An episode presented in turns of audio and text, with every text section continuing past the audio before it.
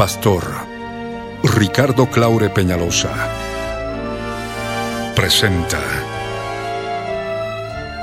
La Biblia en tu vida. Mensajes de la palabra de Dios para que su iglesia se prepare para testimonio a las naciones.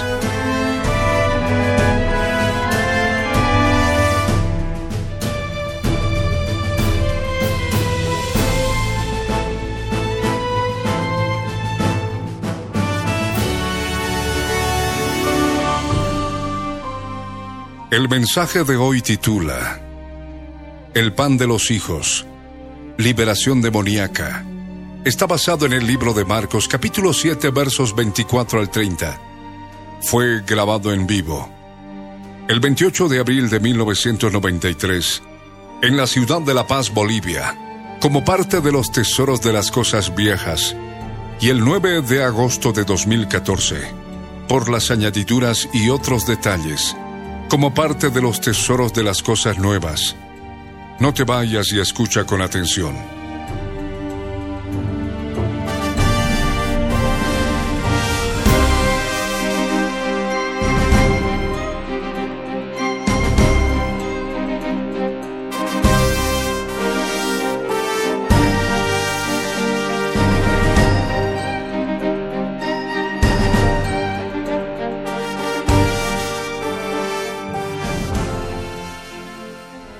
A su nombre, a su nombre, a su gloria.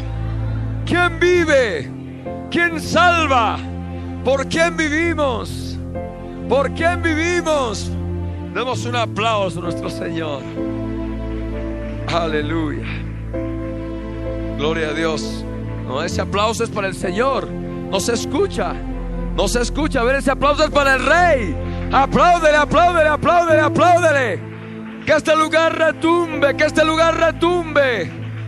Porque hay un pueblo reunido en este lugar para glorificar el nombre, el nombre del Señor. Aleluya. Gloria a Dios. Nos vamos a poner de pie.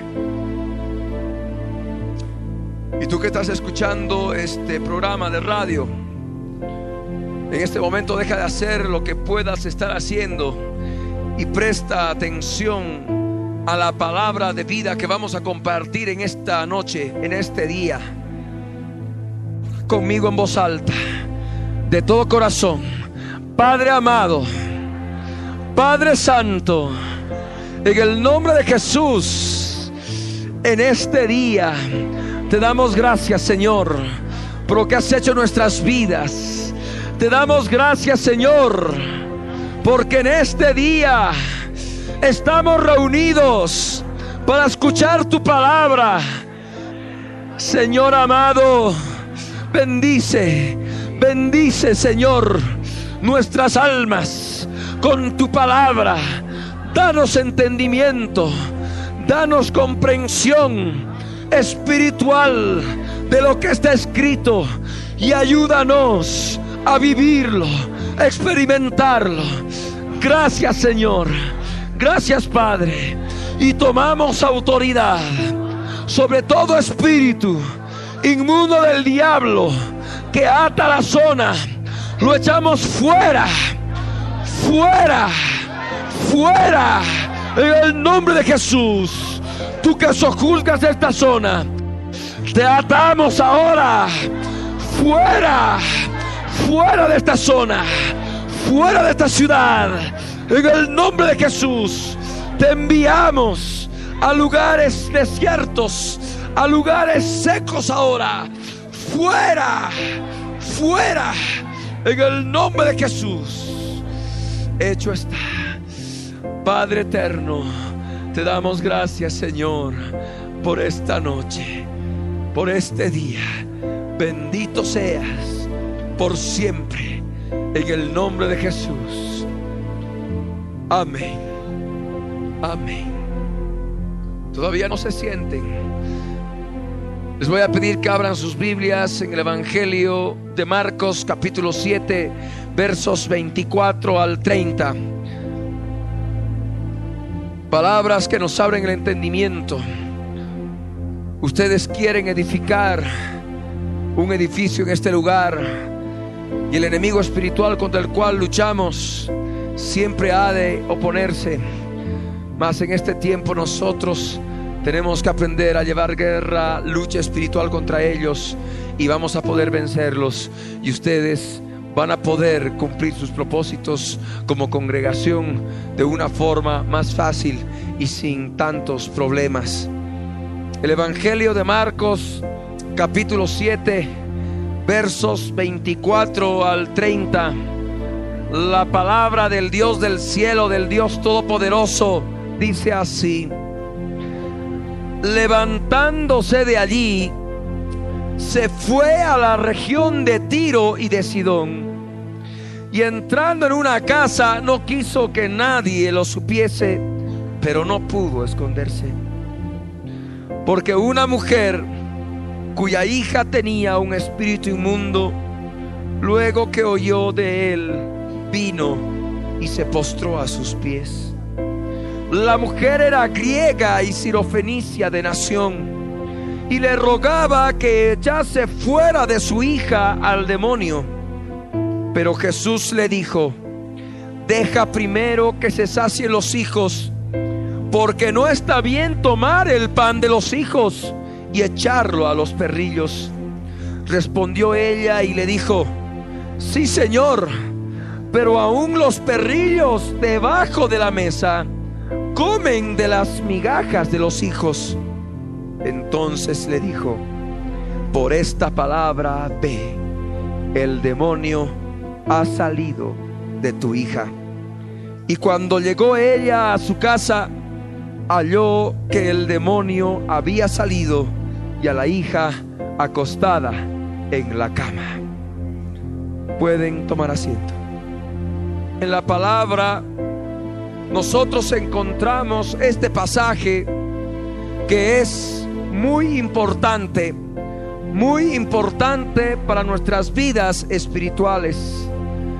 La palabra del Señor nos habla que Jesús de Nazaret, Jesús de Nazaret estaba en Genezaret y se levantó de allí.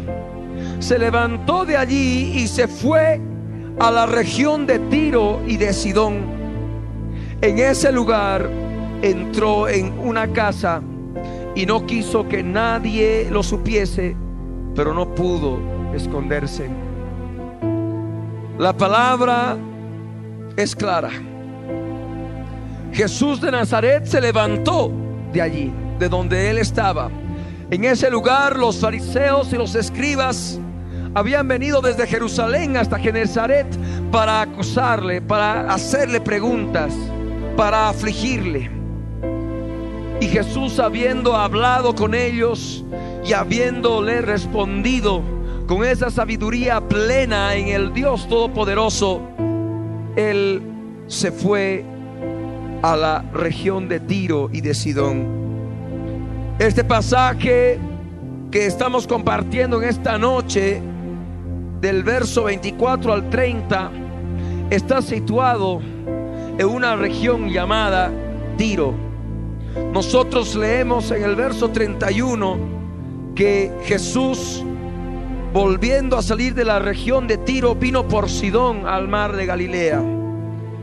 Es necesario ver que este pasaje en que esta mujer le pide que le eche fuera a un demonio que atormentaba a su hija, está situado en la región de Tiro. ¿Por qué hacer este hincapié? Vamos a ver más adelante el por qué. Nosotros sabemos que Jesús de Nazaret es la cabeza de la iglesia. Y la iglesia es el cuerpo de Jesús. La palabra nos habla claramente que nosotros somos redimidos por la sangre del Cordero todos aquellos creyentes que confiesan con su boca que Jesús es el Señor y creen en su corazón que Dios se levantó de los muertos, forman parte de esa iglesia, de esa iglesia redimida con la sangre del Cordero. Y esta palabra es para ti. Jesús se levantó de allí. Y tú tienes que levantarte de allí, del lugar donde te encuentras. Debes levantarte. Puedes estar recibiendo aflicción. Puedes estar en tribulación, puedes estar en prueba, puedes estar pasando tormento de diferente naturaleza por causa del nombre de Jesús de Nazaret. Mas en esta palabra el Señor te está mandando, el Señor te está aconsejando, levántate de allí donde estás. Así como Jesús se levantó de allí, levántate de allí, levántate de allí y vete a la región de Tiro. Tiro significa roca. Y tú debes, debes levantarte de allí donde te encuentras y acudir a la región de la roca, a ese lugar de la roca. La roca es Cristo Jesús. Primera de Corintios 10:4 nos habla que la roca era Cristo. La roca es Cristo. Y tú tienes que ir Tienes que ir a la región de la roca que es Cristo.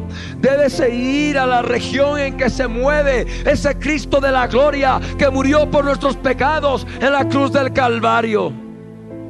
En esa región de Tiro había una casa y Jesús entró en ella. Tú eres esa casa. Tú eres esa casa. Hebreos 3:6 nos habla que Cristo como hijo sobre su casa, la cual casa somos nosotros. Nosotros somos esa casa. Tú eres esa casa. Y tú tienes que permitir que Jesús entre definitivamente en tu vida. ¿Por dónde adentrar? No adentrar por el techo, adentrar por la puerta. La puerta de tu corazón. Esa puerta de tu corazón se llama arrepentimiento. Tú necesitas arrepentirte del modo de vida que estás llevando. Podrás confesar que eres cristiano de dientes para afuera. Pero si estás viviendo en pecado, si estás viviendo en adulterio, en fornicación, en inmundicia, lascivia, pleitos, celos, iras, contiendas, disensiones, herejías, borracheras, enemistades, orgías y cosas semejantes a estas, debo decirte que estás deslizándote y estás perdiendo una salvación muy grande. La palabra nos habla claramente en Gálatas 5:21 que los que practican tales cosas no heredarán el reino de Dios. Se llamen como se llamen, se autodenominen como se autodenominen. Si practican esas cosas, no heredarán el reino de Dios. Y lo que ahora tú necesitas comprender es para que Jesús entre, tome control totalmente de tu vida, de tu casa. Tú tienes que abrirle esa puerta esa puerta de tu corazón. Y esa puerta tiene un nombre. Esa puerta se llama arrepentimiento. Esa puerta se llama cambio total de actitud. Amén. Cambio total de actitud. Cambio total de nuestros pecados. La palabra nos habla que Jesús no quiso que nadie lo supiese, pero no pudo esconderse. Muchas veces en el camino del Señor cuando verdaderamente ya empezamos a llevar esa vida espiritual, esa vida derrotando al pecado que mora en nuestra carne. Y empezamos a luchar espiritualmente contra esos seres espirituales demoníacos que nos hablan las escrituras en Efesios 6:12. De pronto encontramos aflicción, de pronto encontramos prueba, de pronto encontramos tribulación. Y muchas veces queremos que nadie se entere de que estamos en un momento libre. Sabemos que si se enteran, muchas personas van a acudir y van a poder llamar. Van a poder encontrarnos. ¿A cuántos les ha pasado que en esos momentos de aflicción, de tribulación, en que no se sentían con las fuerzas espirituales para poder ministrar vidas, para poder hablar de Jesucristo, de pronto han aparecido personas y han pedido ayuda. A muchos siervos del Señor les ocurre eso, nos ocurre esto. Pasando prueba, tribulación, un desierto espiritual De igual manera el Señor, el Dios Todopoderoso, manda vidas para que pueda recibir ayuda, para que puedan recibir palabras de consuelo, para que puedan recibir palabras de vida eterna. Aquí la palabra nos dice que Jesús no quiso que nadie lo supiese. Él tal vez estaba afligido, estaba tal vez atribulado por lo que había acontecido en Genezaret con esas preguntas muy especiales que le hacían los religiosos de ese tiempo, los fariseos y los escribas. En ese momento cuando Jesús estuvo en Tiro y entró en esa casa, Él no quería que nadie se entere que estuviera allí, pero no pudo lograrlo, no pudo esconderse. De la misma forma nosotros, nosotros como el cuerpo de Cristo, no podemos escondernos por más de que estemos en tribulación, por más de que estemos pasando un desierto espiritual en nuestra vida, por más que estemos pasando problemas de diferente tipo, nosotros no podemos escondernos. Nosotros debemos estar en esta tierra para servir. El Hijo del Hombre no vino a ser servido, sino a servir y dar su vida en rescate por muchos. Amén. Nosotros tenemos que ver este aspecto. No podemos escondernos. No podemos escondernos. Aunque estemos pasando problema, nosotros tenemos que estar allí dispuestos. Y debemos dar la cara. Jesús dio la cara. Jesús entró en esa casa. Esa casa estaba en tiro. Ahora puedes comprender este aspecto espiritual para con tu vida. Tú eres esa casa. Y así como esa casa estaba en Tiro, y considerando que Tiro significa roca, tú tienes que estar situado, cimentado en la roca. Amén. Situado, cimentado en la región de Tiro. Amén. Esa roca, esa roca no te ha de fallar esa región, esa región de Cristo, que es la roca, de ninguna forma te va a fallar. Es firme. Amén. Es firme. La palabra en el verso 25 nos habla que una mujer cuya hija tenía un espíritu inmundo, luego que oyó de Jesucristo, vino y se postró a sus pies el verso 26 nos habla que esta mujer era griega y sirofenicia de nación. ¿Quién es esta mujer? Esta mujer tenía una hija y su hija estaba atormentada por un demonio, por un espíritu inmundo. Esta mujer era de lengua griega, pero su nación era sirofenicia nosotros podemos ver en esta mujer al mundo. El mundo y el conjunto de todas las naciones que hay en la tierra. Y también el conjunto de todas las lenguas que hay en la tierra. El mundo tiene hijos e hijas. El mundo tiene muchas personas. Así como esta mujer tenía una hija, el mundo en que vivimos tiene hijos e hijas. La mundanalidad tiene hijos e hijas. El mundo gentil tiene hijos e hijas.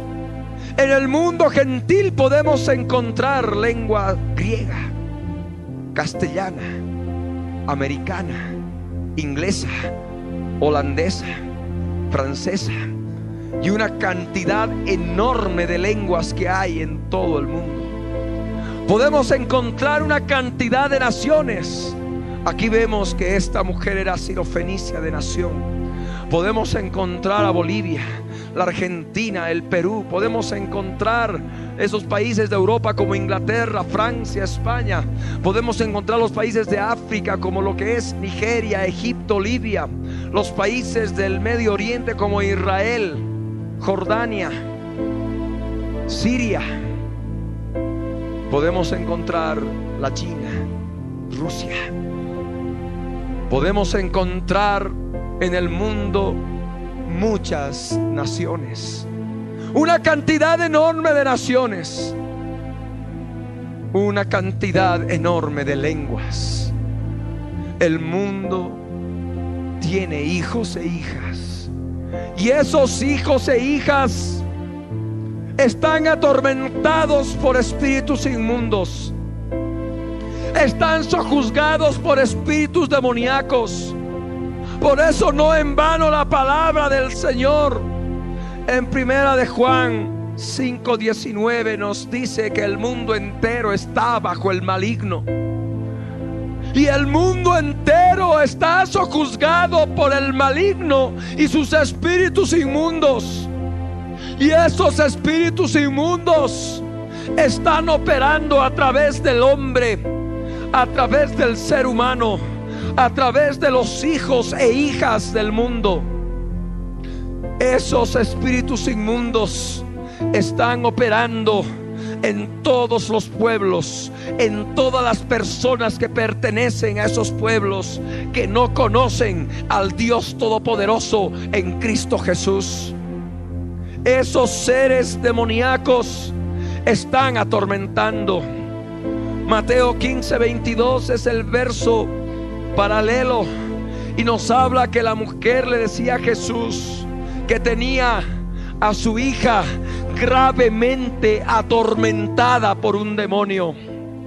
Y la humanidad en este tiempo está siendo gravemente atormentada por demonios está siendo gravemente atormentada por espíritus demoníacos. Sabemos que la palabra espíritu viene de la palabra griega neuma. Lo habíamos hablado ya. Neuma también significa aire, aire inteligente, aire inmundo. Son los demonios. Ahí la palabra encontramos inmundo. Inmundo es todo lo que es contrario a la santidad de Dios. Inmundicia es todo lo que contraviene el carácter de la santidad de Dios. En Dios no encontramos odio porque Él es santo. Amén. Y todo lo que contraviene el amor de Dios es inmundo. Y por eso encontramos que el odio es algo no santo es inmundo. De la misma forma encontramos el rencor. Es algo no santo. Va contra el carácter de la santidad de Dios. Es inmundo. Ensucia el corazón. Ensucia el alma. De la misma forma la amargura. De la misma forma el adulterio. De la misma forma la fornicación. De la misma forma la inmundicia las enemistades, los pleitos, las iras, las contiendas, las disensiones, son cosas inmundas. Amén. Son cosas inmundas, obras de la carne inmundas. Toda obra de la carne es inmunda.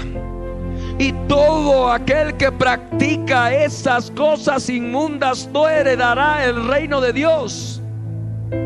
Y detrás de esa inmundicia, detrás del odio, detrás de la fornicación, detrás del adulterio y detrás de todo lo que tú puedes llamar pecado, están obrando espíritus inmundos.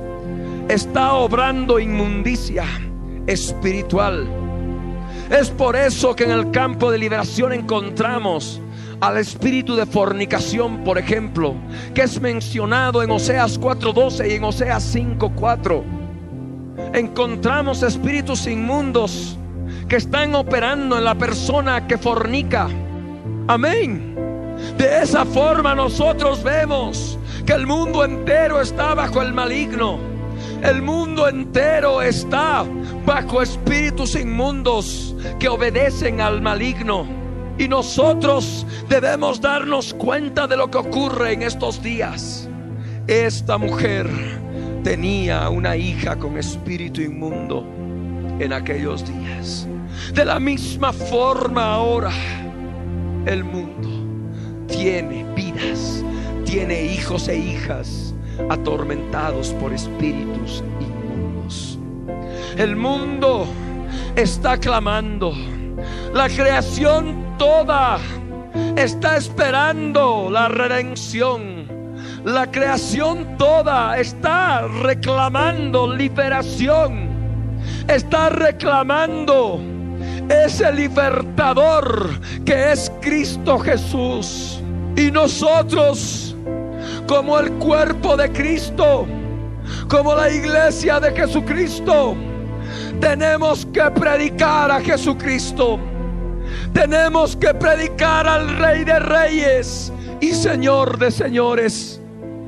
La palabra nos habla que esta mujer, luego que oyó de él, vino y se postró a sus pies.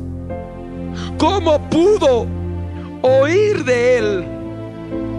Es que alguien tuvo que hablarle en ese momento que Jesús estaba en la región. Amén. Alguien tuvo que predicarle, alguien tuvo que decirle y nosotros también en este tiempo, como iglesia de Jesucristo, tenemos que predicar al mundo. El mundo está enfermo, espiritualmente hablando y también físicamente hablando. El mundo está atormentado por espíritus de las tinieblas. Y nosotros como iglesia de Cristo tenemos que luchar contra esos espíritus de las tinieblas que sojuzgan a tantas vidas. Por eso Efesios 6:12 nos habla a todos los creyentes que no tenemos lucha contra sangre y carne no tenemos lucha contra seres humanos. No tenemos lucha contra los hijos e hijas del mundo que viven en la mundanalidad. Tenemos lucha contra principados demoníacos que sojuzgan a esos hijos e hijas del mundo. Tenemos lucha contra las potestades demoníacas que sojuzgan esas pobres vidas. Tenemos lucha contra gobernadores de las tinieblas de este mundo que sojuzgan a esas vidas que están en el mundo. Tenemos lucha contra huestes espirituales de maldad que están sojuzgando esas vidas en las regiones celestes, en el alma y en el espíritu del ser humano. Nosotros tenemos que luchar y para ello tenemos que predicar Amén. A tiempo y fuera de tiempo. El mundo va a poder oír de Jesucristo cuando cada creyente, cada redimido por la sangre del Cordero, en estos últimos días previos al arrebatamiento, salga a las calles y predique que Jesucristo es el Señor, que predique que aquel, aquel Cordero de Dios fue inmolado por nuestros pecados y derramó su sangre preciosa que nos limpia de nuestros pecados. El Señor en este tiempo está haciendo un llamado. Estamos viviendo días postreros. Mateo 24, 14 nos habla del Evangelio del Reino que iba a ser predicado por todo el mundo para testimonio a las naciones. Y hoy en día estamos viviendo ese tiempo, este tiempo en que una cantidad enorme de personas Estamos predicando en calles, en parques, en plazas, a través de la radio, a través de la televisión. Todos los redimidos están hablando en sus oficinas, en el taxi, en el micro, en el colectivo, en el trufibús. Está hablando de Jesucristo. Está hablando del evangelio del reino espiritual, del evangelio del reino de Jesucristo, del evangelio del reino de los cielos.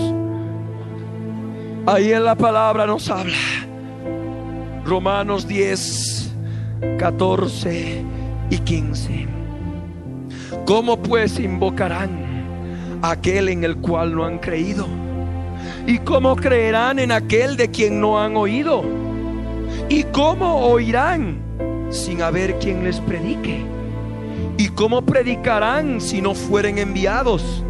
Como está escrito, cuán hermosos son los pies de los que anuncian la paz, de los que anuncian buenas nuevas. El mundo, ¿cómo ha de poder invocar a aquel en el cual no ha creído? ¿Cómo ha de creer el mundo en aquel de quien no ha oído? ¿Y cómo van a oír si no hay quien les predique? La iglesia de Jesucristo tiene en estos últimos días ese propósito de predicar el Evangelio del Reino. La iglesia de Jesucristo en este tiempo tiene que hablar de Jesús para que el mundo se entere, para que el mundo oiga de Él. La mujer, conforme lo que leemos en Marcos 7, verso 25, luego que oyó de Él, vino y se postró a sus pies. Amén. Y eso es lo que ha de hacer aquellas personas que viven en el mundo, aquellas personas que viven en la mundanalidad, van a venir a Jesucristo luego que escuchen de Él y se van a postrar a sus pies. Amén. Se van a postrar a sus pies. Filipenses 2, 9 al 11 nos habla y nos dice, por lo cual Dios también le exaltó hasta lo sumo y le dio un nombre que es sobre todo nombre, para que en el nombre de Jesús se doble toda rodilla de los que están en los cielos y en la tierra y debajo de la tierra, y toda lengua confiese que Jesucristo es el Señor para gloria de Dios Padre. El mundo luego que oiga de Él ha de venir a Jesucristo y se ha de postrar a sus pies, porque Dios le ha exaltado hasta lo sumo y le ha dado un nombre que es sobre todo nombre, para que en el nombre de Jesús se doble toda rodilla, se postren ante sus pies. Amén. ¿Quiénes? Aquellos que están en los cielos los ángeles de Dios y también en las regiones espirituales demoníacas, espíritus demoníacos, ángeles caídos que obedecen a Satanás. De los que están en la tierra, los seres humanos, los hombres y toda la creación. Y luego dice, y debajo de la tierra, allí debajo de la tierra hay ángeles prisioneros en prisiones de oscuridad hasta el juicio del gran día también encontramos ángeles, ángeles que van a ser soltados en los días de la gran tribulación. Y también encontramos a personas fallecidas que no aceptaron a Cristo Jesús. Están en tormento, están en lloro y crujir de dientes en las profundidades de la tierra. Todos, todos estos seres, sean angelicales, sean demoníacos, sean humanos, tienen que doblar su rodilla, tienen que postrarse en el nombre de Jesús, ante Jesús de Nazaret. Amén. El verso 11 nos dice, y toda lengua confiese que Jesucristo es el Señor para gloria del Dios Padre. Esta mujer que hemos leído en Marcos 7, era griega y sirofenicia de nación. Hablaba lengua griega. Y por eso encontramos en este sentido espiritual una cantidad enorme de lenguas que hay en el mundo. Toda lengua, amén, ha de confesar que Jesucristo es el Señor. Amén. Amén. A su nombre. A su nombre. A su gloria. ¿Quién vive? ¿Quién salva? ¿Quién liberta? Demos un aplauso a nuestro Señor.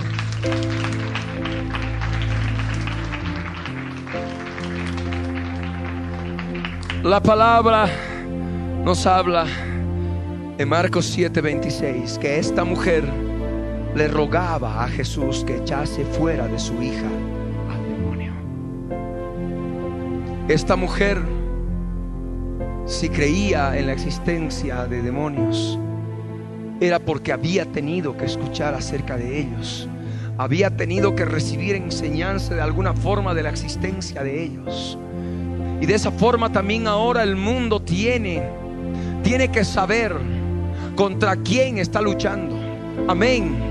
El mundo tiene que saber lo que habla la Biblia, lo que habla las escrituras acerca de estos seres demoníacos que atormentan a tantas vidas. Es el tiempo de desenmascarar a Satanás y sus demonios. Es el tiempo de quitarles el velo a la gente, porque Satanás se ha encargado de enseñarles de que no existe Satanás. Él mismo se ha encargado de enseñarles de que no existen los espíritus inmundos contraviniendo la palabra de Dios. Si aquí en la palabra de Dios habla de Satanás, si aquí en la palabra de Dios habla de espíritus inmundos, es porque es verdad, porque esta palabra que está escrita no falla, es verdadera, es certera y no cambia. Amén. Y nosotros vamos a poder ver en este último tiempo en este tiempo que estamos viviendo vamos a poder ver una cantidad enorme de vidas que van a poder escuchar desde Jesús que salva, que van a poder escuchar desde Jesús que sustenta y van a poder escuchar de ese Jesús que liberta, que echa fuera demonios y van a poder venir a la iglesia de Cristo, van a poder venir a los redimidos con la sangre del Cordero y van a rogar para que se ore, para que las vidas de sus familiares puedan ser libertadas de espíritus demoníacos que los ojos que las sojuzgan. Amén. De esa forma vamos a poder ver cada vez en forma más clara. Esto está sucediendo hoy en día, pero no en la magnitud que esperamos. La mujer le hablaba de liberación. La mujer hablaba a Jesús, le rogaba que le echase fuera de su hija al demonio. Y Jesús de pronto parece que le habla de otras cosas. El verso 27 nos dice que Jesús le contestó y le dijo, deja primero que se sacien los hijos, porque no está bien tomar el pan de los hijos y echarlo a los perrillos. La mujer le estaba hablando de liberación. La mujer le estaba pidiendo que eche fuera demonios. Que eche fuera al demonio que estaba atormentando a su hija. Y de pronto Jesús le habla del pan de los hijos. ¿Será que Jesús le estaba hablando de otra cosa diferente? ¿O le estaba contestando a su pregunta, pero con un conocimiento espiritual muy profundo, muy especial y que tenemos que discernir? Aquí en la palabra Jesús le hablaba, deja que se sacien los hijos. La mujer le pedía que eche fuera al demonio de su hija. Y Jesús le contestó, deja que se sacien los hijos. Saciar implica comer. Cuando uno come, se sacia. Bien, esa comida que le estaba hablando es solamente para los hijos. Conforme a lo que le decía Jesús, deja primero que se sacien los hijos. Primero. Y luego le dice, porque no está bien tomar el pan de los hijos y echarlo a los perrillos. Ahí nos habla en forma más clara. Esa comida, ese alimento, es pan. Amén. Pan de los hijos. La mujer le hablaba de liberación, la mujer le hablaba que echa fuera al demonio de su hija. Y Jesús le hablaba del pan de los hijos de Dios. ¿Qué es el pan de los hijos de Dios? El pan de los hijos de Dios es la descontaminación demoníaca. El pan de los hijos de Dios es la liberación de espíritus demoníacos que sojuzgan a la persona cuando ésta vive en inmundicia. Por eso se les llama espíritus inmundos. Amén. Amén. Ahí está. No está bien tomar el pan de los hijos y echarlo a los perrillos. Los perrillos. Esta mujer no era israelita. Esta mujer no formaba parte del pueblo escogido de Dios. Todavía no se había consumado la obra en la cruz del Calvario, por la cual tanto gentiles como judíos iban a ser aceptos como pueblo de Dios. Y esos gentiles son justamente aquellos que están en el mundo. Lo que aquí habla la palabra de Jesús acerca de los perrillos. El pan de los hijos es primeramente para el pueblo de Dios, para los hijos. Y luego viene para los perrillos. Pero aquí nosotros vemos en el verso 28 lo que ella le respondió y le dijo, sí Señor, pero aún los perrillos debajo de la mesa comen de las migajas de los hijos.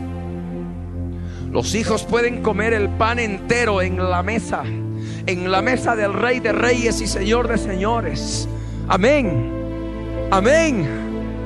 El mundo tiene que contentarse con migajas. Mucho pueblo se contenta con migajas. Y aún así recibe algo de bendición, pero no una bendición completa. Entonces nosotros vemos en este pasaje que aquella mujer estaba obrando con fe.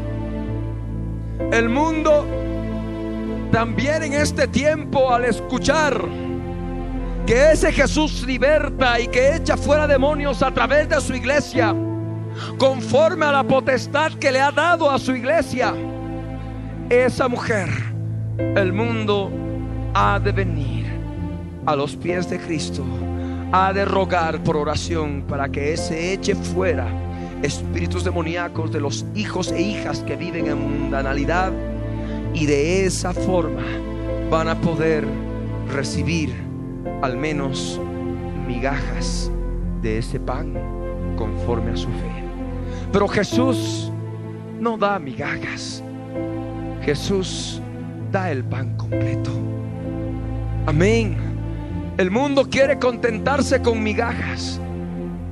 Pero tenemos un Jesús verdadero, misericordioso, que es el pan de vida. Amén. Él dijo, yo soy el pan de vida. Y ese pan de vida es Jesucristo. Es el verbo de vida. Es la palabra de vida. Es la palabra viviente. Amén. Amén. La palabra en el verso 29 nos dice que Jesús le dijo, por esta palabra, ahí está el pan, por esta palabra, ve, el demonio ha salido de tu hija. Amén. Ahí le estaba dando el pan completo, el pan de vida, palabra de vida, verbo de vida, palabra viviente, Jesús de Nazaret mismo. Amén. Estaba obrando en ese momento y le decía, por esta palabra, ve, el demonio ha salido de tu hija. El demonio ha salido de tu hija. Por esa palabra el demonio tuvo que salir y abandonar al ser humano que estaba sojuzgando. Nosotros sabemos nosotros conocemos que el pan de vida es el poder de la palabra en Cristo Jesús que puede liberar cautivos de demonios, que puede echar fuera demonios. Por eso no en vano Mateo 8, verso 16 nos habla que Jesús Cuando llegó la noche trajeron a él muchos endemoniados y con la palabra echó fuera los demonios. Amén. Con la palabra echó fuera los demonios. Y esa palabra es el pan de vida, es el pan de los hijos. Amén. Es pan de sustento, es pan de salvación, es pan de liberación. Amén. El verso 30 nos dice que cuando esta mujer llegó a su casa, halló que el demonio había salido y a la hija acostada en la cama. Nosotros vemos en este pasaje del verso 30 el aspecto espiritual que nos enseña que es posible la liberación a distancia. Si viene algún hermanito o hermanita que tenga muy bonito testimonio y te enseña y te dice que no puedes hacer liberación a distancia, que no puedes echar fuera espíritus inmundos a través de la distancia sea a través de la radio, sea a través de la televisión, sea a través del teléfono o sea a través de ningún medio de comunicación específico, sino solamente orando en tu habitación, debo decirte que esa persona necesita conocer más de lo que hablan las escrituras al respecto. Nosotros tenemos el poder de Dios en Cristo Jesús. Emitimos la palabra y Jesús lo hace por el Espíritu Santo que llena todo el universo con su presencia. Jesús no necesitó estar presente en el cuarto, en la casa de la muchachita, para echar fuera al espíritu inmundo. Amén. De la misma forma la iglesia de Cristo, el cuerpo de Jesucristo, no necesariamente tiene que estar en el lugar de los hechos. Puede ponerse a orar en su casa, puede ponerse a orar a 10 mil kilómetros de distancia. Y ten por seguro que si oras con fe y emites la palabra de Dios, el Señor te va a galardonar tu fe y el espíritu inmundo o los espíritus inmundos que estén sojuzgando a las vidas por las cuales tú estás orando van a salir en el nombre de Jesús de Nazaret, porque no eres tú el que hace la liberación, es el mismo Señor Jesucristo el que lo hace. Por eso Él dijo, he aquí yo estoy con vosotros todos los días hasta el fin de esta edad. Amén, amén. Por eso vemos ese testimonio. Cuando esta mujer llegó a su casa, halló que el demonio había salido liberación a distancia. Por eso vemos testimonios. Por eso se hace muchas veces liberación a través del teléfono. De pronto llaman personas a punto de suicidarse, a punto de cometer alguna barbaridad. En ese momento se empieza a orar, se empieza a clamar en el nombre de Jesús y el Señor opera y el Señor liberte esas pobres vidas que quieren ser destruidas por el enemigo. Y nosotros tenemos que aprender, tenemos que comprender el poder de la palabra. Amén. No necesitamos muchas veces estar presentes. Solamente emitimos la palabra y ya está hecho. Amén.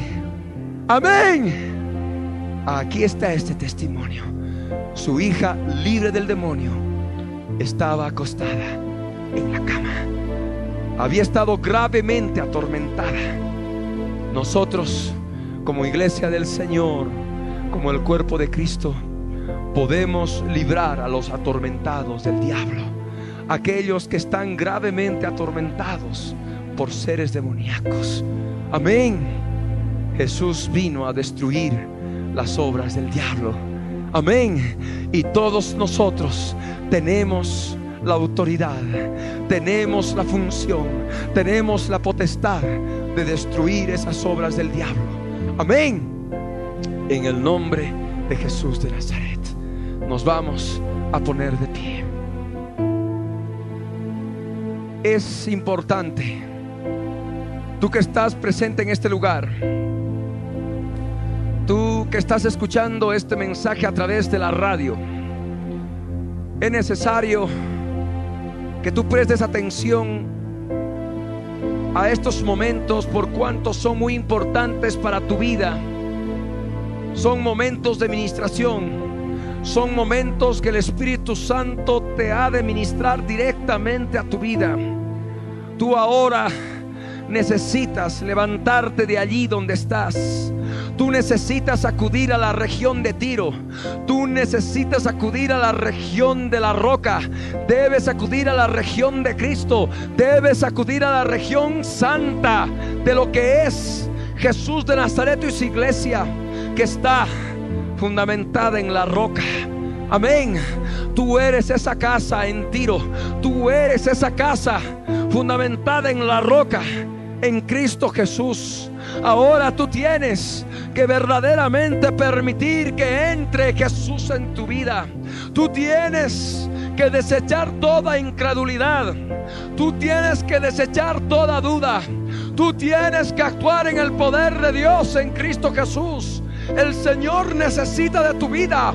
El Señor necesita de soldados espirituales, de soldados valientes para que puedan hacer guerra espiritual contra el mal que está atormentando a esta nación con todas sus perversidades y tantas cosas que vemos. Tú eres llamado, tú eres obrero, tú eres obrera, tú eres hijo de Dios, tú eres hija de Dios y ahora tienes que prepararte para poder dar el pan de los hijos a tantas vidas que lo necesitan. ¿Quiénes? ¿Quiénes quieren dar ese pan de los hijos en estos últimos días? Pasen aquí delante. Vamos a orar. Vamos a clamar. Pasa aquí delante. No temas. Jesús les dijo, ¿habéis entendido todas estas cosas? Ellos respondieron, sí, Señor. Él les dijo, por eso todo escriba, doctor, en el reino de los cielos es semejante a un padre de familia que saca de su tesoro cosas nuevas y cosas viejas.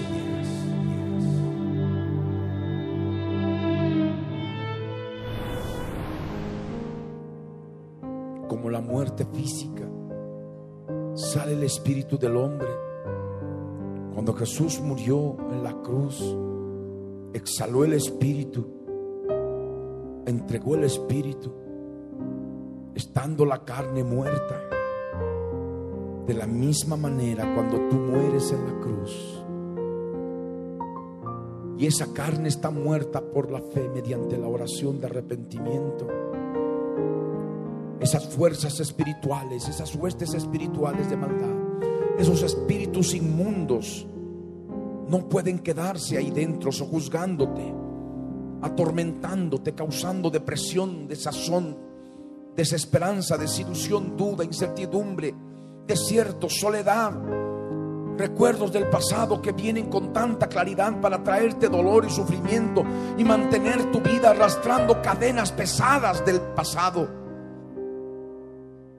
Hay una sola forma de vencer esas cadenas y es muriendo en la cruz, crucificando las deudas, el derecho que les da a ellos, los acreedores, de exigirte el pago, de sojuzgarte, de tenerte esclavizado, esclavizada en su reino, de tinieblas, de dolor, de sufrimiento, de oscuridad. Vamos a consumar la obra en la cruz en tu vida. imitando lo que ocurrió con Abraham cuando exhaló el espíritu y murió. Cuando el Señor Jesús murió inclinando su cabeza y entregó el espíritu. Cuando tu carne está muerta, los espíritus tienen que irse, salir por la boca exhalados en el nombre de Jesús. Ponte la mano en la frente.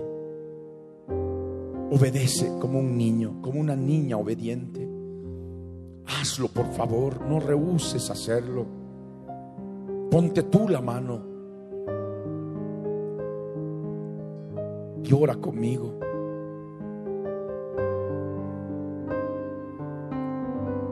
Padre amado, en voz alta ora conmigo. Padre amado. En el nombre de Jesús de Nazaret, estoy en tu presencia. Para conocer, mi Señor, lo que has hecho por mí en la cruz del Calvario, por amor. Gracias por revelarte a mi vida en mi orfandad, por no dejarme huérfano, Señor, sino revelarte a mí como mi Padre amado, mi Padre eterno, mi médico eterno, que quiere sanar mis heridas. Gracias, mi Señor, por enseñarme a tomar la cruz, pidiéndote perdón, porque he pecado, he pecado mucho contra el cielo y contra ti. Limpia mis pecados que hoy he confesado con mi boca, con lujo de detalles. Límpiame con tu sangre preciosa de todos y cada uno de ellos que he confesado con mis labios, porque mi corazón estaba arrepentido, está arrepentido no quiero vivir más en estos pecados. Quiero morir en la cruz juntamente con ellos. Contigo, mi Señor. Con todas mis pasiones. Con todos mis deseos. Todas mis obras de la carne. Mis pensamientos de la carne. Mis malos pensamientos. Mis pensamientos inicuos. Señor, toma mi vida, toma mi alma herida. Y sánala, mi Señor. Restaurame, vivifícame, resucítame, porque quiero morir en la cruz para que me vivifiques, para que me renueves para que me des nueva vida. En el nombre de Jesús. Por eso, mi Señor, yo tomo autoridad, creyendo que mi carne está muerta en la cruz por la fe. Y tomo autoridad sobre estas fuerzas espirituales que luchan, que pelean contra mí en el interior de mi ser en mi alma, en mi corazón del alma. Yo las ato ahora y las echo fuera en el nombre de Jesús, porque tu sangre me limpia de todo pecado y estas fuerzas ahora se van. Son aire inmundo y son exhaladas fuera en el nombre de Jesús aspira el Espíritu Santo por la fe y exhala. Sopla una y otra vez. Sopla y una y otra vez. Si tienes ganas de toser, ahí es otra forma de exhalación de aire. Tose. Si así lo sientes, si así te viene, bostezo, suspiro, eructo, soplo, toda forma de exhalación. fuera. En el nombre de Jesús. Sigue haciéndolo.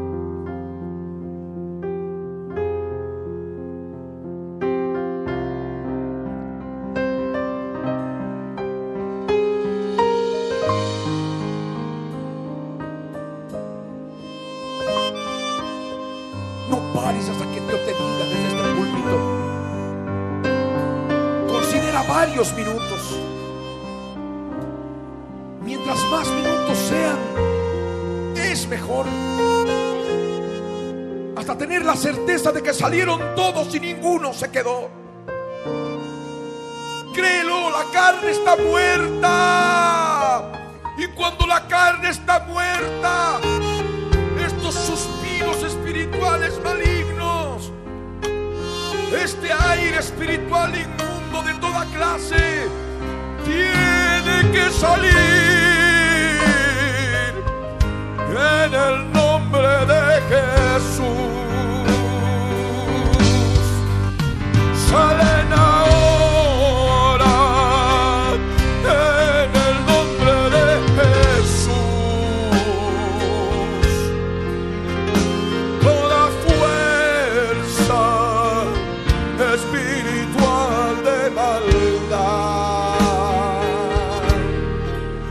porque la carne está muerta, ha sido muerta la cruz sale la hora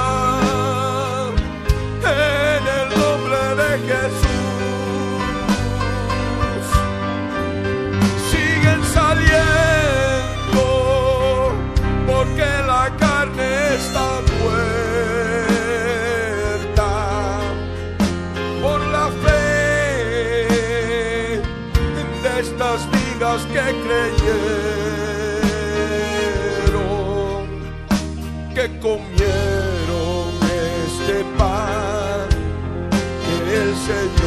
Hallelujah.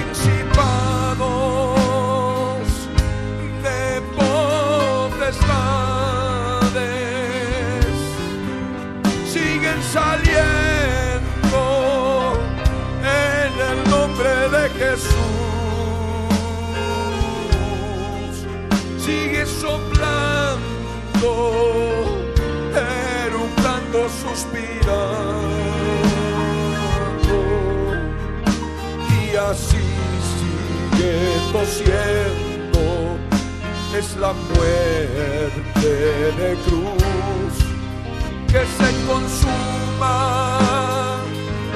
y exhalando espíritus. Salen ahora en el nombre de Jesús de Nazaret, siguen saliendo saliendo en su nombre, siguen saliendo exhalados por la boca de estas vidas, porque la carne está crucificada. Y las deudas están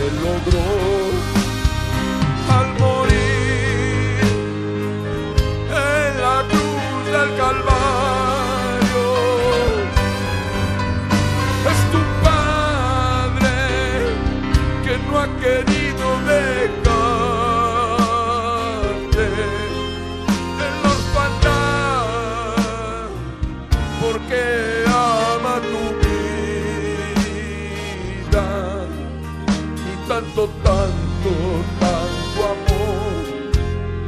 Él tuvo por ti, quien dio su vida para que no te pierdas.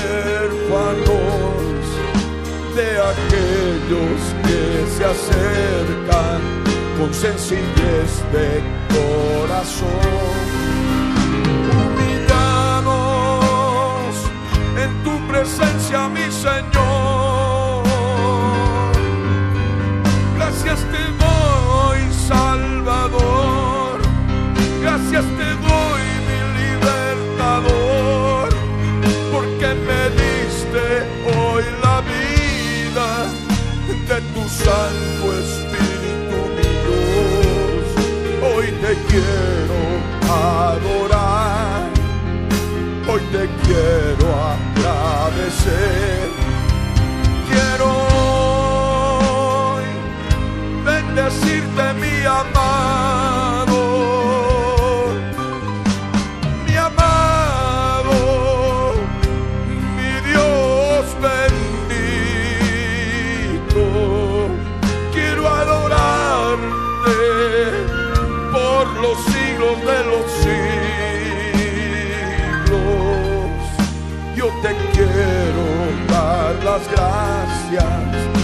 lo que hiciste dentro de mí al sanar.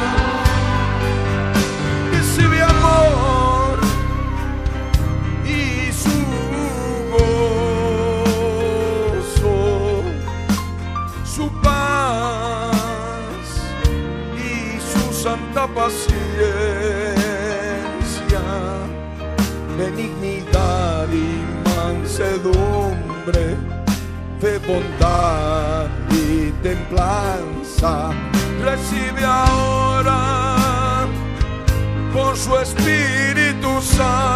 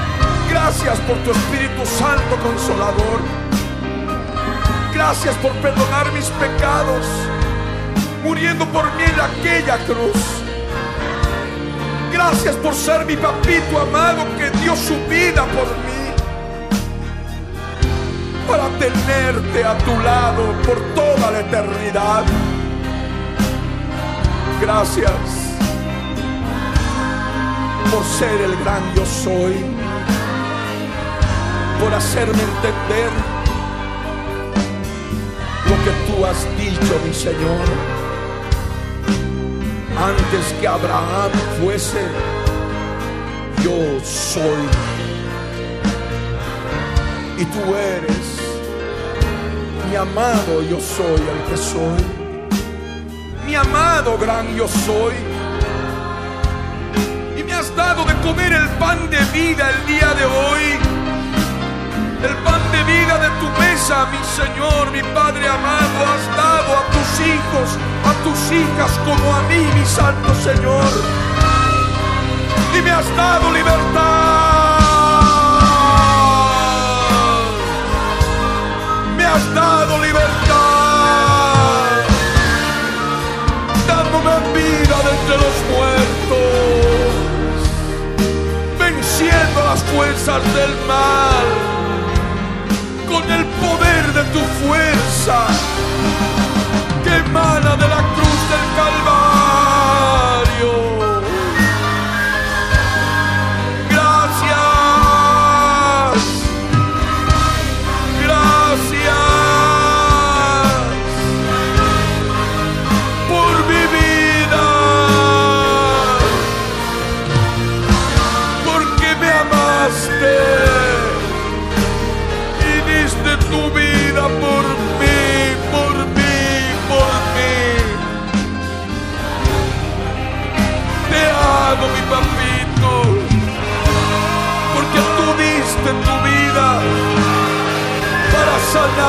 heridas,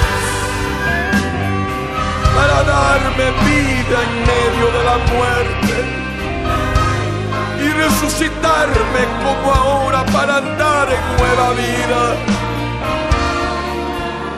Gracias por enseñarme a tomar la cruz. Y como un niño es ins- instruido por su padre y el niño obediente hace lo que le dice su papá, así también reconociéndote mi Padre bueno y eterno, voy a hacer todas las cosas que me has instruido. Voy a guardar tus enseñanzas, mi papito amado. Voy a buscar cada vez más de ti tu palabra y tomar la cruz cada día donde tú has dado tu vida por mí. Gracias.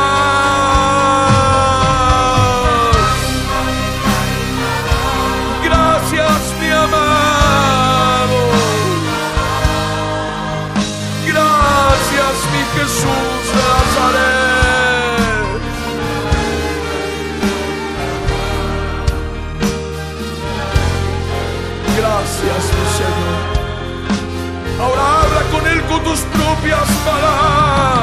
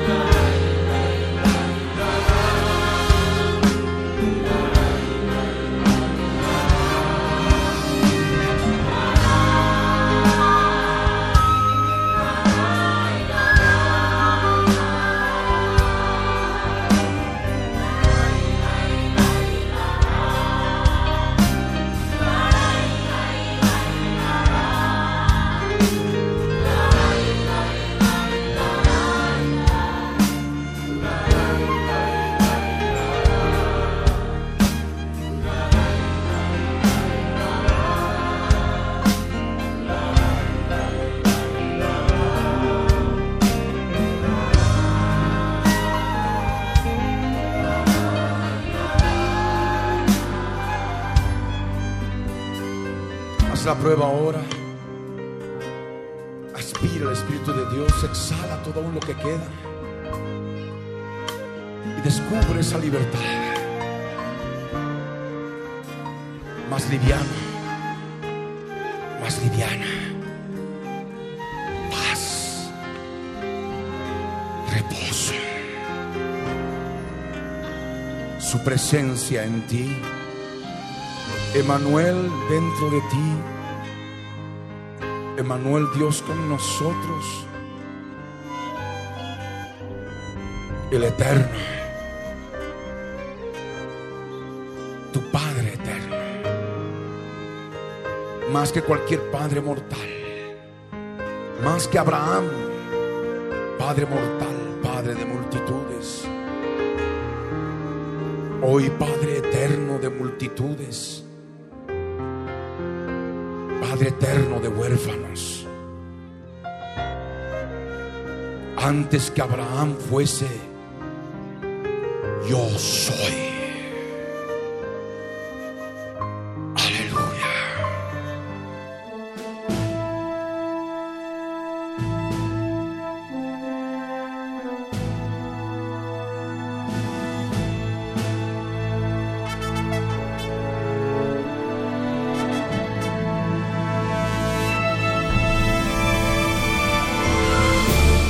El contenido del mensaje predicado a través de la Biblia en tu vida, el día de hoy, ha sido previamente controlado minuciosamente por nuestro Departamento de Control de Cumplimiento de Ley Antidiscriminatoria y sus correspondientes derechos de autor están registrados tal cual salen al aire por todo medio masivo de comunicación en el Servicio Nacional de Propiedad Intelectual SENAPI para contrarrestar posibles calumnias y cosas afines.